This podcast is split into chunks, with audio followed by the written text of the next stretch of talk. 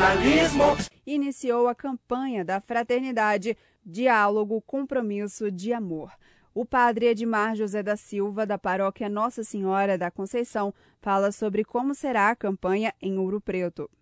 É o seguinte: desde a década de 60, no tempo da quaresma, que é um tempo mais de conversão, de reflexão, de mudança de vida, a Igreja Católica tem promovido as campanhas da fraternidade, chamando atenção para algum tema que precisa ser trabalhado, valorizado e que exija das pessoas também uma certa conversão de vida.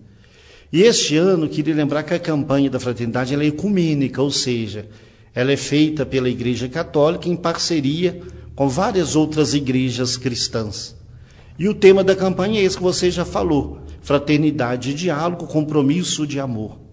E o lema é Cristo é a nossa paz. Do que era dividido, fez uma unidade. Então, o tema principal é sobre o diálogo. E nós entendemos a importância do diálogo para a vida do ser humano. O ser humano é o único ser capaz de comunicação, capaz de diálogo. E sem diálogo não há convivência. Então, esse ano nós somos chamados a intensificar a prática do diálogo, começando em família. Como é importante o diálogo em família.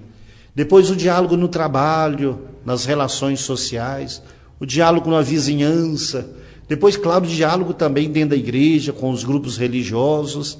E a campanha chama atenção também para o diálogo para com as outras igrejas cristãs.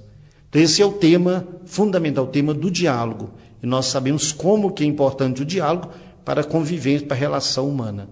Ouvimos o padre Edmar José da Silva, da paróquia Nossa Senhora da Conceição. Repórter Gil Isidoro.